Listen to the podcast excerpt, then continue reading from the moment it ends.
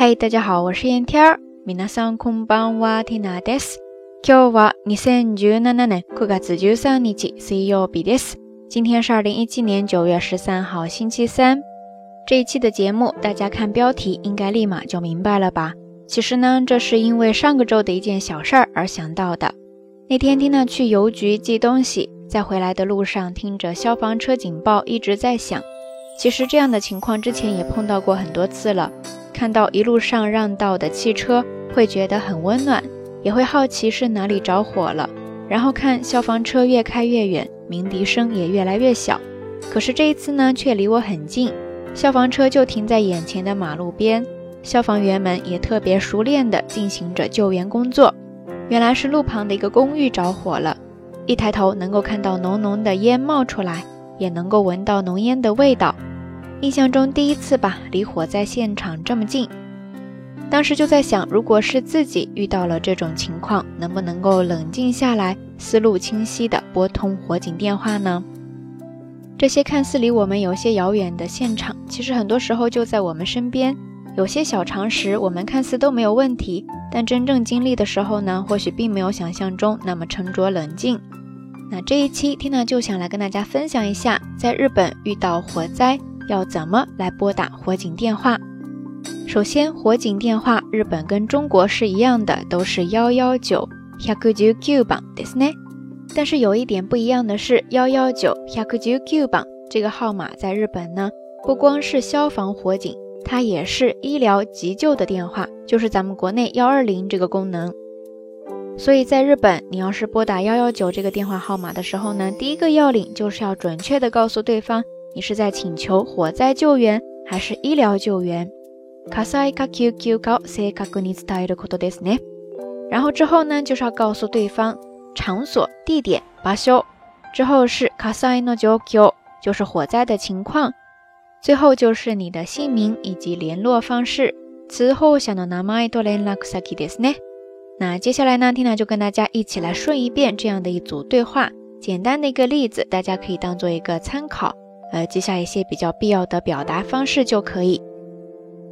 首先拨通电话，你可能会听到消防局这样说：“Hi，消防一百一十九番です。火事ですか？救急ですか？”Hi，消防一百一十九番です。火事ですか？救急ですか？意思就是说这里是幺幺九中心，请问是火灾呢，还是医疗急救呢？Hi，消防一百一番です。火事ですか？救急ですか？而这个时候，你就要明确的告诉他，カジデス、カジデス是火灾。カジデス。接下来，他可能就会接着问你，場所はどこですか？近くに目標物はありますか？場所はどこですか？近くに目標物はありますか？意思就是说，地点、场所是在哪呢？附近有没有什么目标参照物呢？場所はどこですか？近くに目標物はありますか？目标参照物。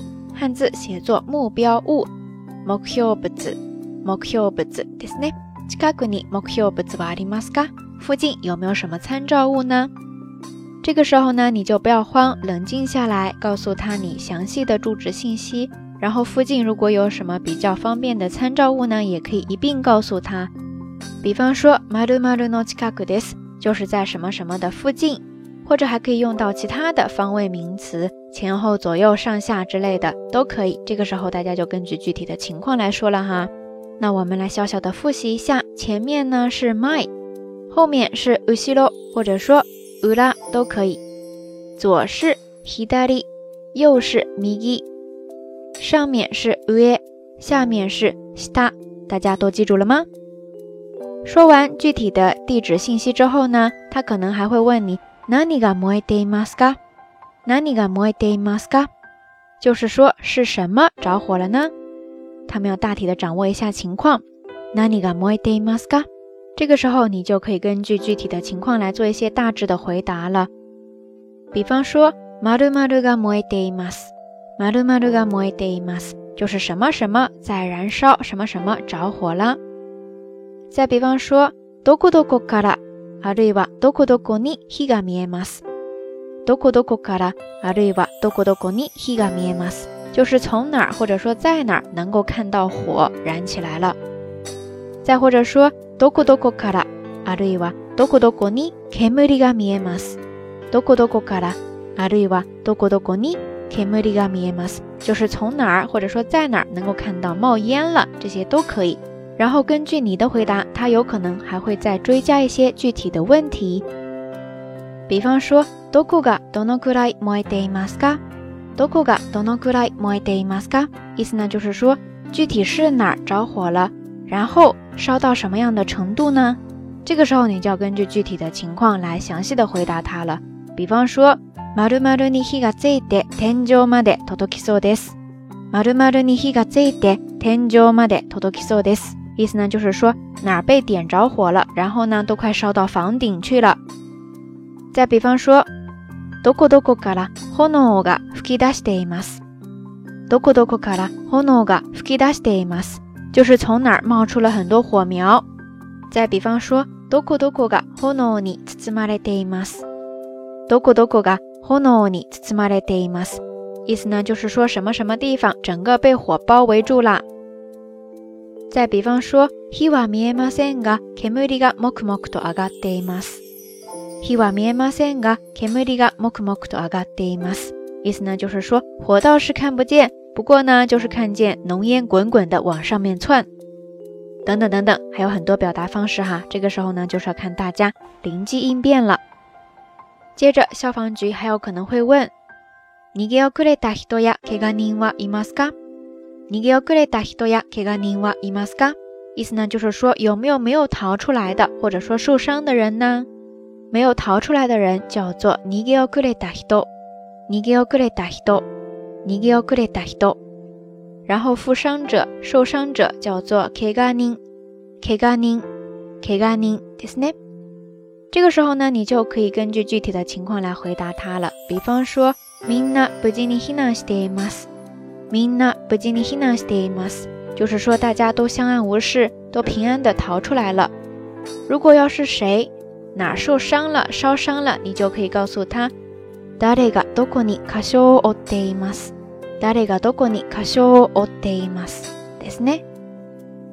都确认完了以上这些信息之后，最后他就会问你啦。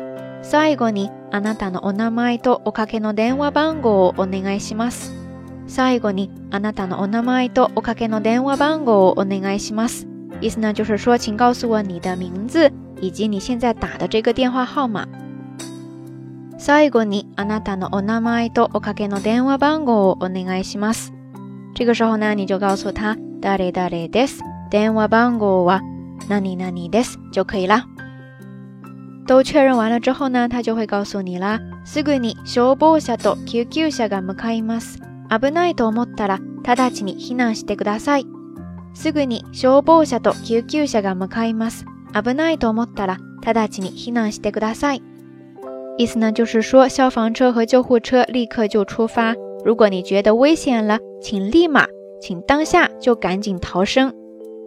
OK，以上呢大概就是这样的一个流程了。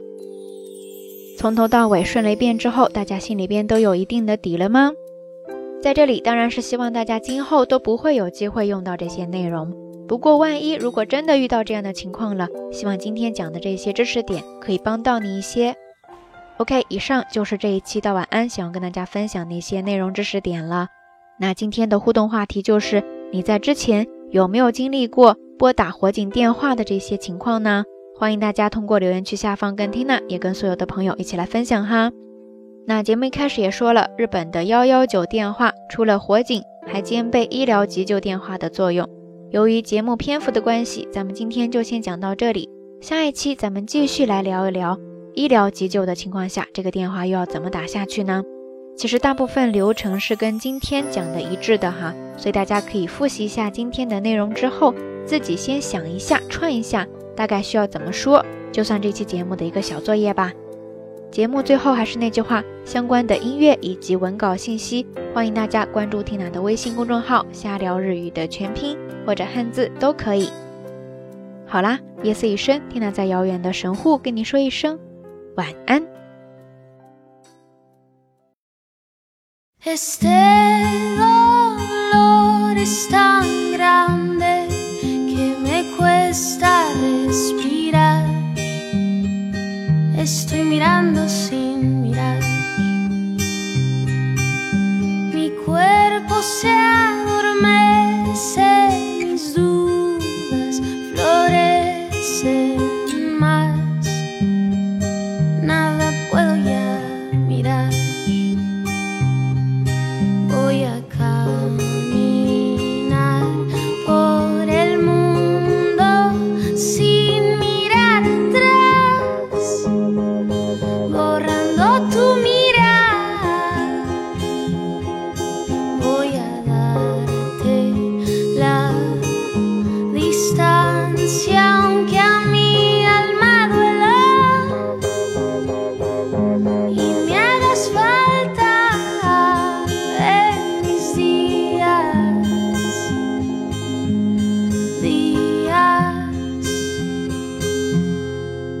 El silencio es tan fuerte que siente tu ausencia. Es tan duro recordar. Deseo tanto remediar la pesadilla. Juro que voy a despedir.